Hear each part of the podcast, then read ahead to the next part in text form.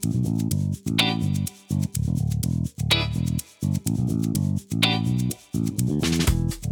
Crear y administrar una infraestructura tecnológica podría representar un recorrido complejo, no solo para los equipos de tecnología, sino también para las personas que ocupan puestos de liderazgo, quienes deben de tomar una serie de decisiones estratégicas, dado que muchas veces no es adecuado invertir recursos financieros y humanos en muchos proyectos al mismo tiempo.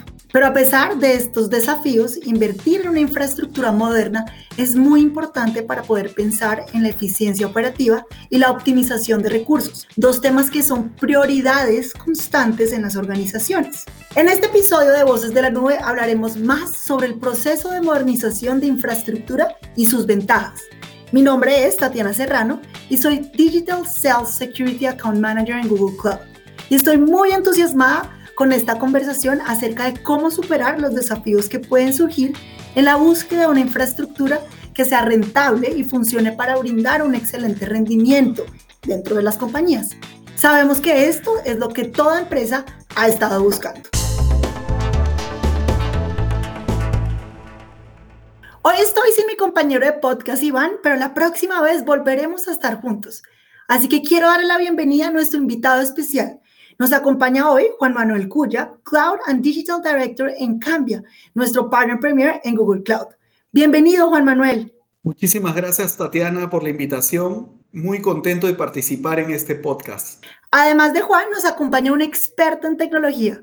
Me es muy grato saludar a mi compañero y colega Carlos Rojas, Tech Practice Lead de Google Cloud para América Latina. Bienvenido, Carlos. Muchas gracias, Tatiana, por invitarme. Como comentas, lidero la práctica de modernización de aplicaciones y Cloud Native para América Latina aquí en Google.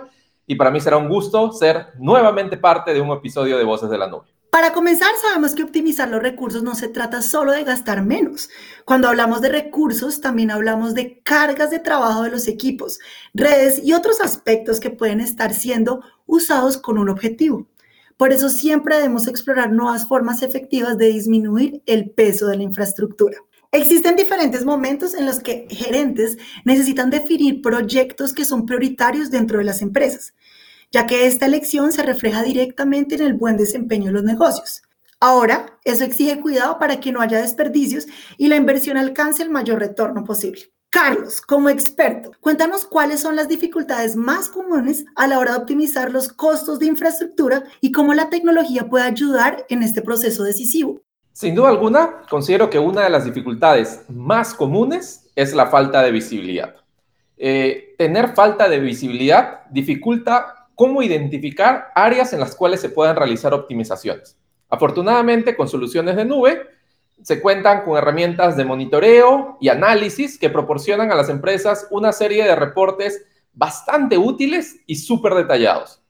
Y lo que es más, no solamente tener reportes, sino en el caso de Google Cloud, por ejemplo, tenemos herramientas inteligentes como Active Assist que ayudan a los clientes no solamente a ver un reporte, sino a tener recomendaciones específicas y accionables para reducir costos y aumentar el rendimiento. Juan, ¿crees que haya algo más que se nos escape aquí? Yo pienso que las dificultades más comunes que hay al, momento de optimizar costos, sobre todo en clientes que están ahora en entornos on-premise, ¿no es cierto? Tienen que ver con que se compra infraestructura para poner proyectos, ¿no? Para hacer proyectos de analítica o proyectos que tienen que ver con modernización de aplicaciones pero no se hace un correcto dimensionamiento. Entonces, usualmente se termina pagando de más o teniendo una infraestructura que tiene aún mayor capacidad para lo que realmente se utiliza, ¿no? Eso es por un lado. Por otro lado, otra dificultad es el tema de la incertidumbre en los costos para un determinado proyecto, debido a que la tecnología on-premise no tiene la forma ni las herramientas para poder identificar el costo para una determinada aplicación que está funcionando sobre estos entornos. Entonces, está claro que estas dificultades son solucionadas yendo a la nube, ¿no? Yendo a la nube, implementando un correcto gobierno, el cual nos va a permitir etiquetar los recursos que se están utilizando para un determinado proyecto y es así una de las ventajas que podemos encontrar en el Journey to Cloud. Otra cosa, y, complementando lo que dice Carlos, efectivamente, en entornos en nube, ya cuando un cliente está yendo a la nube, se puede monitorear los consumos, se puede monitorear la performance de las aplicaciones, se puede, con la ayuda de herramientas de ciberseguridad, ver en tiempo real también qué tan seguros están esos entornos que acaban de ser migrados a la nube. Pienso por ahí eh, las dificultades más comunes que existen en las compañías y cómo solucionarlas. Me encanta y me quiero quedar un poco con ese tema porque sin duda la tecnología de nube puede ser una aliada en cada uno de esos procesos, ya que ofrece diferentes posibilidades para las empresas, como tú lo mencionaste, Juan, escalabilidad, reducción de pérdidas y pues mayor seguridad. Quiero aprovechar que estamos hablando sobre migración a la nube o Journey to Cloud y contarles sobre un estudio que McKinsey lanzó hace unos pocos meses y les vamos a dejar el link dentro del detalle de nuestro podcast donde el estudio indica que los sistemas heredados on-premise, offline, como quieran llamarlos, reduce la agilidad e incluso representa un 74% de los gastos que una empresa tiene en relación al área de tecnología. Es una cifra muy elevada e indica que depender de una infraestructura heredada, on-premise o offline, como lo quieran llamar, insisto, puede no ser la forma más estratégica de pensar en la eficiencia y la optimización. Al migrar estas cargas a la nube, se puede lograr el ahorro que tanto hemos hablado cuando estamos hablando de cómo optimizar los costos a través de tecnología. Juan, me voy a tomar el atrevimiento de empezar con haciéndote a ti una pregunta y es, ¿qué resultados está generando esta estrategia de migración hacia la nube con las empresas que Cambia ha trabajado hoy en día?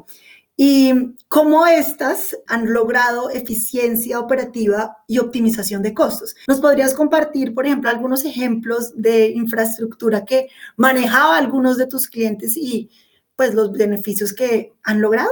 Eh, claro que sí, encantado. En cuanto a eficiencia operativa, lógicamente un cliente que nosotros tenemos dos tipos de clientes, clientes de base instalada que están en on-premise, en entornos on-premise, y clientes nuevos que nosotros los estamos, que no son clientes de Cambia, pero los estamos acompañando en el Journey to Cloud. Entonces voy a comenzar diciéndoles que nosotros realizamos un assessment, un assessment donde nosotros al cliente digamos, le ofrecemos un servicio que colecta información y donde nosotros le proponemos de una forma proactiva al cliente ir a la nube, ir a la nube por fases, ir a la nube, la aplicación tal cual como está en un Leaf and modelos Leaf and pero lo más importante es que el cliente nos vea a cambio como un advisor, como un consejero, con toda la experiencia que tenemos en el camino hacia la nube. Los resultados, y yendo a, lo que nos está sucediendo con los clientes, eh, son los siguientes. Por ejemplo, tenemos clientes que tenían entornos on-premise y cuando querían implementar una nueva iniciativa tecnológica, por dar un ejemplo, una solución analítica, tenían que volver a invertir en la compra de hardware, ¿no es cierto? Y cuando compraban el hardware, eh, muy bien, eso demora, ¿no es cierto? Demora en ser em, importado, ¿no es cierto? Las piezas de hardware vienen de otro país, vienen del extranjero, y eso ya, digamos que es una contradicción al time to market, en el, el cual nos va le va a permitir al cliente tener una ventaja competitiva. O sea, comenzando de ahí ya tenían un problema, ¿no? La importación de las piezas. Pero una vez que ya llegaban los recursos on-premise, se implementaba la solución de analítica que tomaba tiempo, meses, y las capacidades de esa compra, de esos recursos de infraestructura, sobraban. ¿Qué hacías con esa capacidad disponible? Entonces, nosotros, en cambio, lo que hacemos es un assessment que le permite al cliente primero que nosotros le podamos decir en nube cuáles son los servicios nativos que le van a traer mayores beneficios. Y acá quiero hablar específicamente del time to market, ¿no? Que le va a permitir al cliente poner una solución hacer un MVP, ¿no es cierto? Una prueba rápida y si eso funciona, poner una solución en el mercado en los siguientes tres meses que el cliente quiere llevar a cabo esta iniciativa, lo cual tiene un impacto en el mercado, le permite lograr una ventaja competitiva versus sus competidores, posicionarse, ¿no? Y esos son casos que nosotros ya vemos acá en nuestros clientes, sobre todo en los clientes de, de banca, de industria, que quieren rápidamente poner soluciones en el mercado para estar a la vanguardia y sacarle ventaja a sus competidores. ¿no? Ahí la nube vemos que, es ese habilitador, esa plataforma que permite que se lleve a cabo este cometido, estas iniciativas. También para clientes SAP, Cambia es el principal proveedor de hosting para este tipo de soluciones. Y lo que nosotros estamos haciendo ahora para que el cliente también logre agilidad, que también es una, una característica importante de nube, es que le estamos ofreciendo a los clientes la opción de migrar a SAP RISE, que es la nueva solución que SAP también está promoviendo.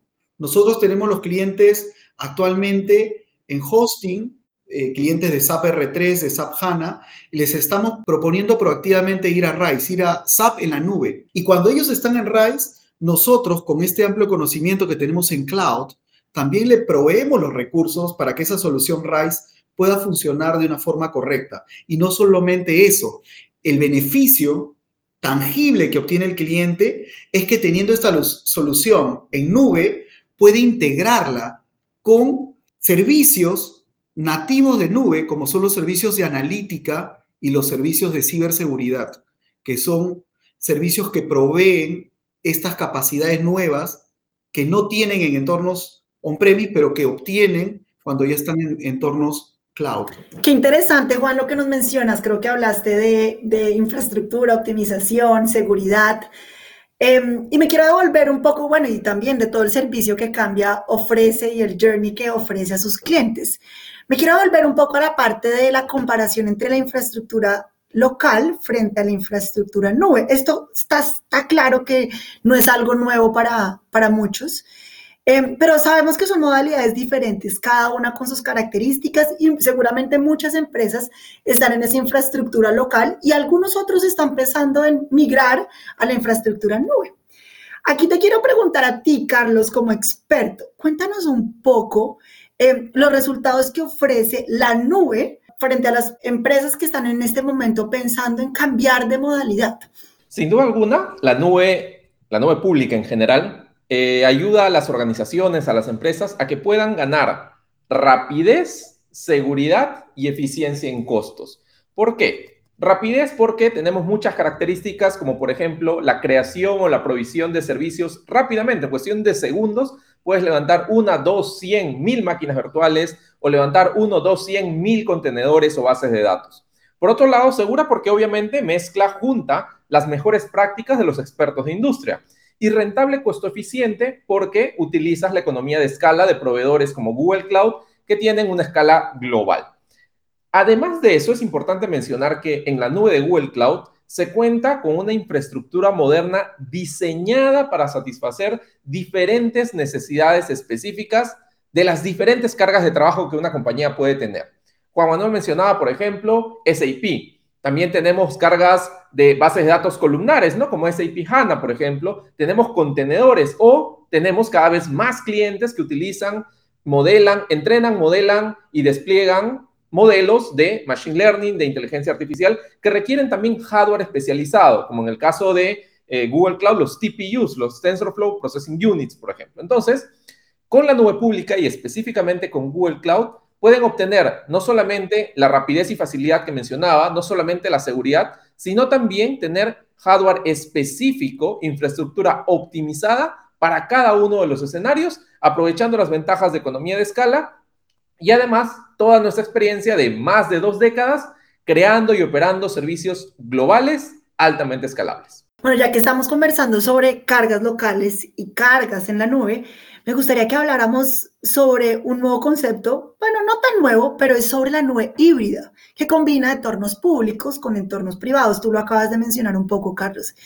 Y es cada vez una selección más popular entre líderes y profesionales de tecnología, principalmente porque permite aprovechar la seguridad de una nube pública, también lo mencionaste, Carlos, y también mantener los datos de los sistemas locales. Ahora, ¿cuáles son las ventajas de la nube híbrida pensando específicamente en la modernización de la infraestructura? Juan, me gustaría empezar contigo basándonos en la experiencia que Cambia ha tenido con diferentes clientes. Sí, eh, está claro que los clientes van a un entorno híbrido. ¿Y cómo trabajan en un entorno híbrido? Las cargas que son core del negocio, ¿no? Todavía los clientes las quieren tener un premise, pero cuando eh, los clientes ya están pensando en evolucionar y ya no estar en un modelo tradicional de hosting y de housing. Para los que no conocen, housing es los equipos que el cliente tiene y se lo entrega a un proveedor, a un proveedor de tecnología como Cambia, para que Cambia los tenga en sus data centers y el cliente paga una mensualidad por ello. También está el modelo de hosting, donde Cambia es dueño de los equipos y le da el servicio al cliente de hosting, le cobra un fee, una, una cantidad de dinero, por que el cliente tenga alojada sus soluciones en nuestros data centers. Sin embargo, los clientes están evolucionando y los clientes están evolucionando a tener su operación ya no en, hosting o housing, sino en equipos locales de nube. Estamos hablando de, de, soluciones de alta tecnología en cuanto a hardware, pero donde los clientes ponen sus aplicaciones core de negocio, lo que es nube privada. Y esta nube privada se complementa con servicios nativos nube de analítica y ciberseguridad que están en nube pública. Entonces, podemos tener clientes que tienen su aplicación core de negocio en una nube privada y pueden disfrutar de los servicios de analítica de Google Cloud en nube pública. Para eso se hace una integración y este conjunto de ambos mundos, es decir, eh, lo privado y lo público, en conjunto se le denomina nube, nube híbrida, que es hacia dónde los clientes están yendo en este momento. En Perú nosotros tenemos muchos casos de clientes que ya están trabajando en esta forma. De hecho, Cambia ofrece en este momento una nube privada que en conjunto con los servicios de nube pública hacen este entorno híbrido. Ya estamos trabajando en ello. Qué interesante lo que mencionas, Juan. Ahora, siguiendo con esta pregunta, me voy hacia ti, Carlos. Cuéntanos tu opinión frente al mundo híbrido en la infraestructura de las compañías y cómo Google, aunque ya he visto que nos has dicho un poco de, pincelazos de lo que ofrece Google, pero cómo Google ha venido trabajando con esa mentalidad. La verdad es que la nube pública es genial. Sin embargo, la nube híbrida te permite combinar lo mejor de los dos mundos, llamemos. Afortunadamente, desde Google hemos venido trabajando en la mentalidad de nube híbrida ya durante muchísimos años. Por ejemplo, hace más de cinco años atrás, aquí en Google lanzamos Antos, que es una plataforma que permite a las empresas administrar sus cargas de trabajo, tanto en la nube de Google como en on-premises e incluso en otras nubes públicas en un entorno multicloud. Entonces, Antos, por ejemplo, eh, proporciona una interfaz que de forma unificada permite administrar, gestionar, controlar, automatizar la implementación de cargas de trabajo en entornos híbridos y multinube también. Un segundo ejemplo que me gustaría compartir es el de Google Cloud VMware Engine, que te permite correr cargas de trabajo VMware en la nube de Google, pero además interconectar de forma sencilla con diferentes entornos on-premises. Entonces, de esa manera puedes mezclar lo mejor de los dos mundos, tener algunos componentes en la nube para aprovechar la elasticidad, para aprovechar los bajos costos, para aprovechar la agilidad, y por otro lado, podrías tener algunos componentes on-prem, por ejemplo, para aprovechar la baja latencia, o para aprovechar algunos hardwares que hoy por hoy tengas invertido y que para mudarte a la nube no siempre vas a tener que eliminar todo lo que tengas on-prem, sino puedes aprovechar las inversiones existentes y aprovechar lo nuevo de la nube para tener este concepto que ya mencionaste, es nube híbrida. Qué interesante. Ahora, hablando de, la de posibilidades y de libertad de elección de entornos informáticos, un desafío al que pueden enfrentar las empresas es el lock-in, que le obliga a, depender de, una, de un único proveedor. Y esto es algo que muchas compañías definitivamente no quieren. Aquí la diversificación cobra mucha importancia. Carlos, ¿cómo ayuda la nube abierta a las empresas en ese sentido? Sin duda alguna, es importante prevenir lo que mencionas y que se conoce normalmente como lock-in o que quedes dependiente de una plataforma. Y para eso obviamente el código abierto es realmente la clave.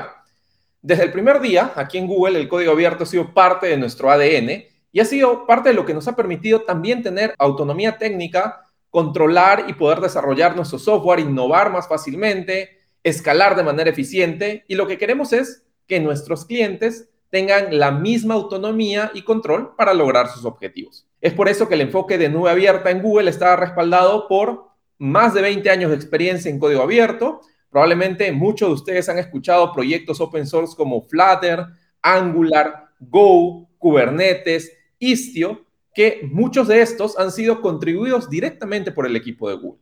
Entonces, como comentaste, es importante que las empresas se enfoquen en reducir el bloqueo de proveedores, el locking, controlando la dirección de su tecnología y eso lo pueden hacer gracias a los estándares abiertos. De esta manera, ustedes pueden garantizar la portabilidad y la interoperabilidad para poder crear y ejecutar sus aplicaciones en cualquier lugar, en nuestra nube, en entornos híbridos o incluso en entornos multicloud. Me encanta. Ahora, ¿qué les parece si hablamos sobre la tendencia de hoy en día que es la inteligencia artificial? Eh, también es un tema muy relevante y sabemos que una infraestructura de AI, como lo llamamos inteligencia artificial bien administrada, representa rendimientos y costos optimizados dentro de las compañías. Ahora, seamos francos, la tarea de administración no es nada fácil como parece. Para las empresas, configurar esta infraestructura escalable puede resultar todo un desafío. Incluso una investigación de IDC indica que los proyectos de AI, inteligencia artificial, fallan por su falta de infraestructura personalizada o por recursos mal gestionados. Aquí quiero preguntarles a los dos, ¿Cómo podemos revertir este escenario? ¿Qué camino deberíamos tomar o qué camino deberían tomar las empresas que aún no cuentan con infraestructura ajustada a esa necesidad para entrar al entorno de ley y, bueno, ser parte de esta nueva tendencia? Si quieres, empezamos contigo, Carlos. Claro, eh, como bien comentas, es importante saber que los modelos de inteligencia artificial requieren software, requieren código, que obviamente es importante, pero también es importante la infraestructura sobre la cual van a correr.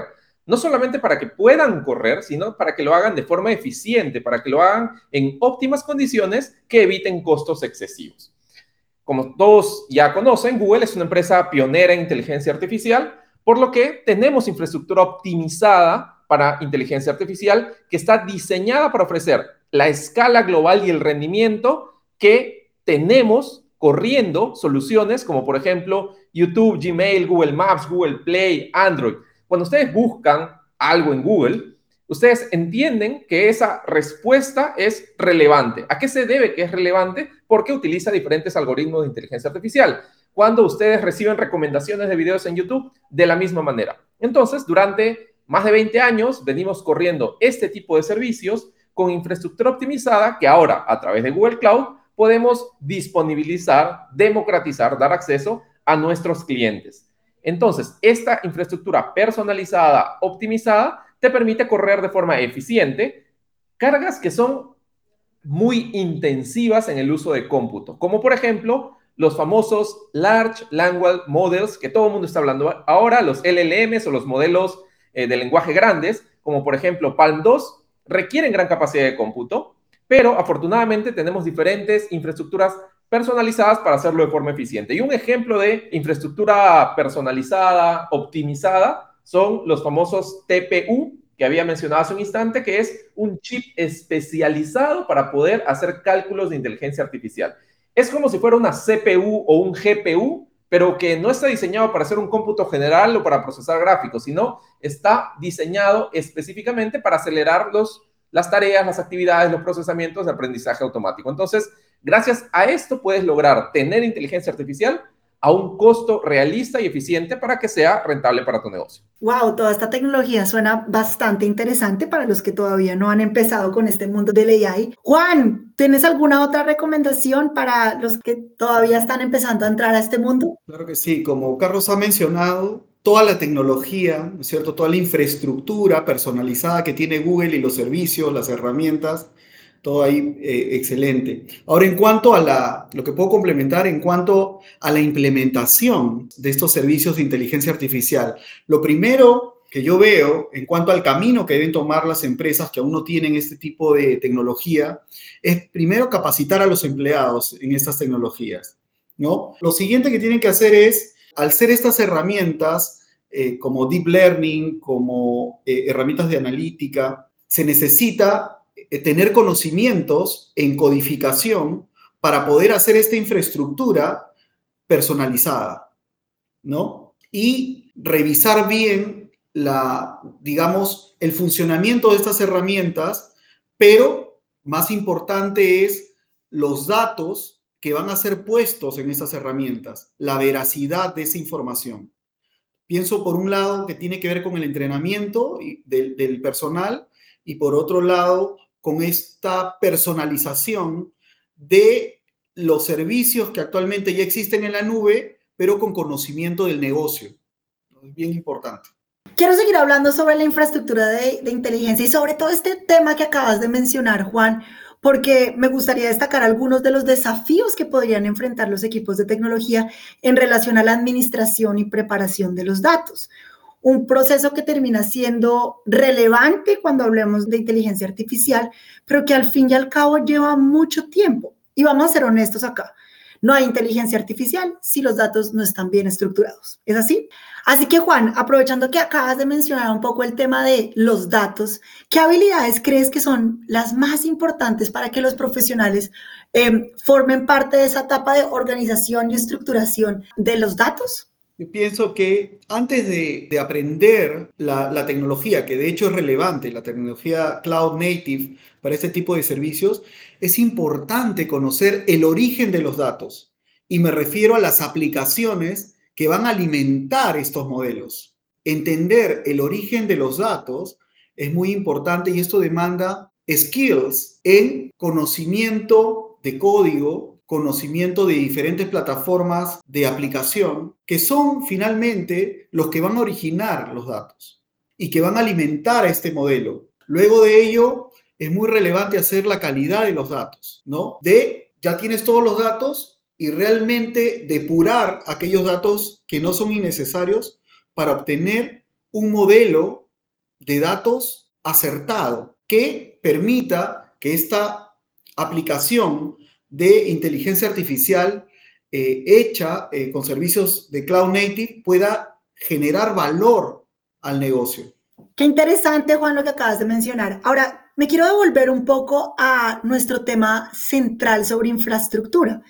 Y pensando en la realidad de distintas empresas que necesitan ayuda con sus cargas de trabajo, ya que tienen en algunos casos ciertas peculiaridades. Es posible que esas empresas precisen muchas veces una infraestructura que sea más flexible y abierta diferente a otras, o cada empresa con su propio estilo. En términos de flexibilidad, hay algunos elementos básicos que pueden ofrecer mayores niveles de ahorro y agilidad.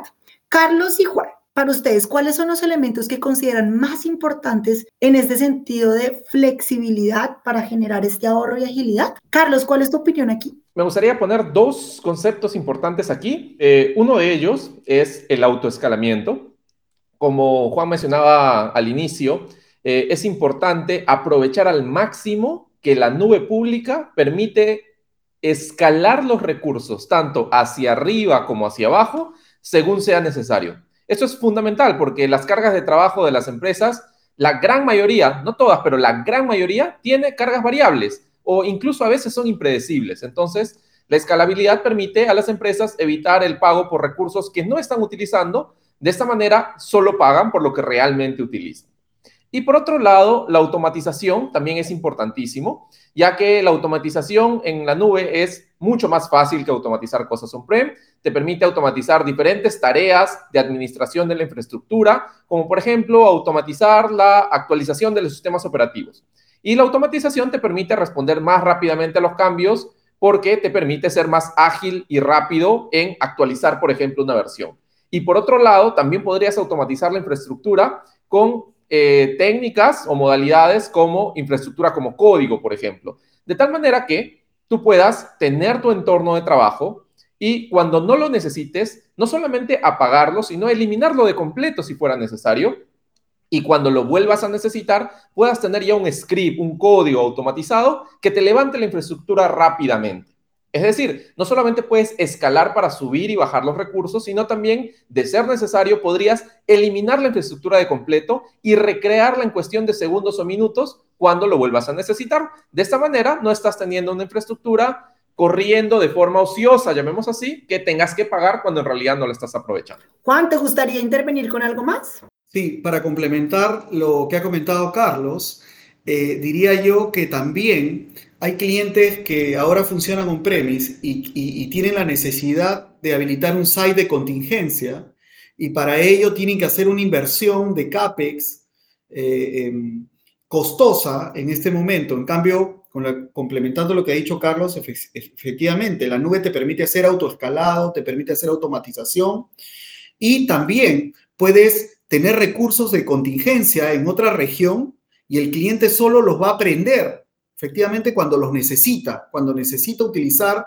ese entorno y los va a tener apagado cuando no los necesite, ¿no? Entonces es uno de los beneficios que obtienen los clientes al estar en nube pública. Y relacionado con los costos de la implementación de proyecto, pienso que debemos eh, tener en consideración que en la nube tú pagas por lo que usas, el famoso modelo de pago por uso, y también cuando tienes un horizonte de implementación de un proyecto que va a durar más de un año, dos o tres, el reservar instancias también te permite eh, tener un ser flexible en el pago por las capacidades que estás reservando. Definitivamente es un mar de beneficios. Google Cloud cuenta con una solución llamada Vertex AI, que ofrece una infraestructura personalizada para entrenar modelos de gran escala. Además, permite que profesionales como científicos de datos sean capaces de administrar proyectos de Machine Learning de manera eficiente y responsable durante todo el ciclo de vida de cada proyecto. Carlos, tú que eres el experto acá, ¿cómo crees que esta solución puede ayudar a las empresas que aún están desarrollando su infraestructura? Vertex AI permite tener no solamente una infraestructura escalable para que puedan entrenar e implementar modelos de inteligencia artificial, sino que además tiene soporte para el tan mencionado ahora Generative AI o eh, inteligencia artificial generativa. Entonces, con Vertex AI vas a poder tener acceso a la infraestructura que se requiere, pero como mencioné hace un instante, para poder hacer proyectos de inteligencia artificial se necesita infraestructura y modelos, infraestructura y código. Afortunadamente, Vertex AI también cuenta con algo llamado Model Garden.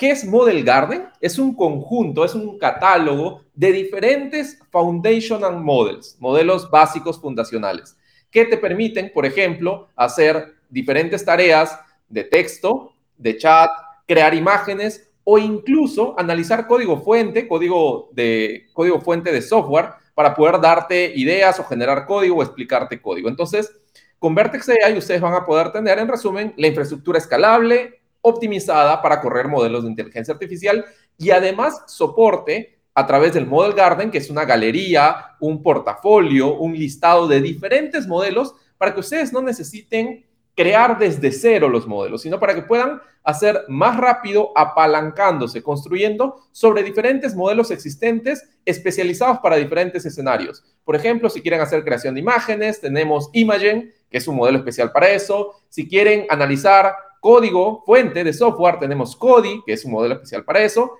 y así sucesivamente para los diferentes escenarios que ustedes quieran hacer. Entonces, con Google Cloud no es necesario tener que implementar desde cero los modelos, porque podrían tomar uno de los existentes y ajustarlo para el caso de uso específico que tengan. Wow, qué espacio tan interesante. Siento que hemos aprendido muchísimo y me quedo con un mensaje primordial y es elegir una infraestructura es una decisión que requiere tiempo, investigación, análisis y una muy buena evaluación. Por ello me voy a la última pregunta de este espacio em, y la pregunta es para los dos, Juan y Carlos.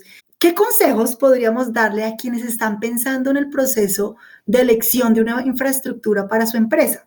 ¿Y qué tecnología pueden ayudar a los profesionales en este proceso para que no desperdicien tiempo y recursos en una elección equivocada? Es importante que puedan elegir soluciones que brinden compatibilidad con tecnologías open source, como hablamos hace un momento, para que no estés atado, amarrado, dependiente de un solo proveedor, para que tengas la libertad, la flexibilidad de poder correr tus cargas de trabajo en on-prem, en la nube A, en la nube C, en la nube D, etc. Y además que tu proveedor también tenga una infraestructura de escala global, para que cuando necesites más recursos puedas disponer de ellos sin ningún problema. Y segundo, también es importante poder contactar con proveedores que tengan experiencia, no solamente proveedores de nube como Google, sino también con socios de negocios como Cambia, por ejemplo, con quienes trabajamos y ya tienen el expertise para poder ayudarlos en ese Journey to Cloud. Entonces, recuerden pensar en soluciones abiertas, compatibles con tecnologías open source, que tengan escala global y si son nuevos en el Journey, en el viaje, en la adopción de nube, busquen a Google y a su socio de negocios como Cambia para ayudarlos, acompañarlos en cómo implementarlo de forma satisfactoria. Maravilloso, Carlos. Juan, ¿qué, qué recomendaciones puedes dar? Sí, yo les quería dar la recomendación de que la identificación del caso de uso, el caso de negocio es bien importante. Y efectivamente, una vez que tengamos los casos de negocio, comenzamos a explorar en los servicios de nube pública que puedan atender esa necesidad, ¿no? Realizar pruebas de concepto. Actualmente, Google y Cambia en conjunto ofrecen pruebas de concepto para satisfacer estas necesidades que tenemos en los clientes. Luego que ya está definido los, los servicios de nube pública que se van a utilizar para atender estos casos de negocio, definir un modelo de gobierno es realmente importante. Implementar, elegir un partner efectivamente con experiencia. Cambia tiene mucha experiencia implementando tecnología nube, especialmente de Google Cloud. Y con eso pienso yo que el éxito está garantizado para aquellos clientes que quieran explorar este tipo de soluciones. Muchas gracias, Juan. Bueno, hemos llegado al final de nuestro podcast Voces de la Nube. Mil gracias, Carlos y Juan, por este espacio tan maravilloso. Fue un placer tenerlos aquí hoy.